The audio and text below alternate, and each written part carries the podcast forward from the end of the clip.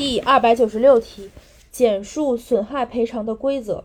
损害赔偿总共有五点损害赔偿的规则：一是人身损害赔偿，是指法律对被侵权人的人身权益遭遭受侵害的结果所采取的以金钱赔偿为内容的一种救济措施。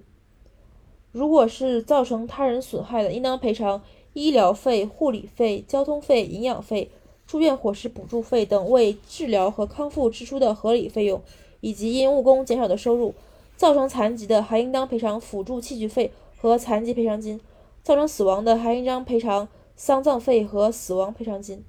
被侵权人死亡的，其近亲属有权请求侵权人承担侵权责任。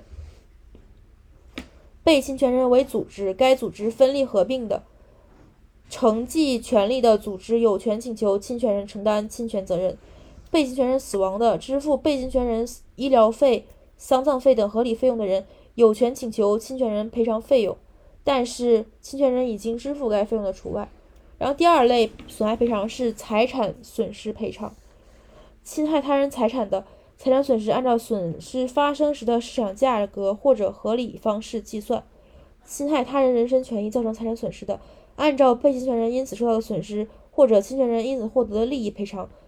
被侵权人因此受到的损失以及侵权人因此获得的利益难以确定的，协商不一致，由人民法院提起诉讼；向人民法院提起诉讼的，由人民法院根据实际情况确定赔偿数额。第三点是精神损害赔偿，然后第四点是惩罚性赔偿，第五点是法定分担损失的规则。所以一人身损害赔偿，二财产损失赔偿。三、精神损害赔偿；四、惩罚性赔偿；五是法定分担损失规则。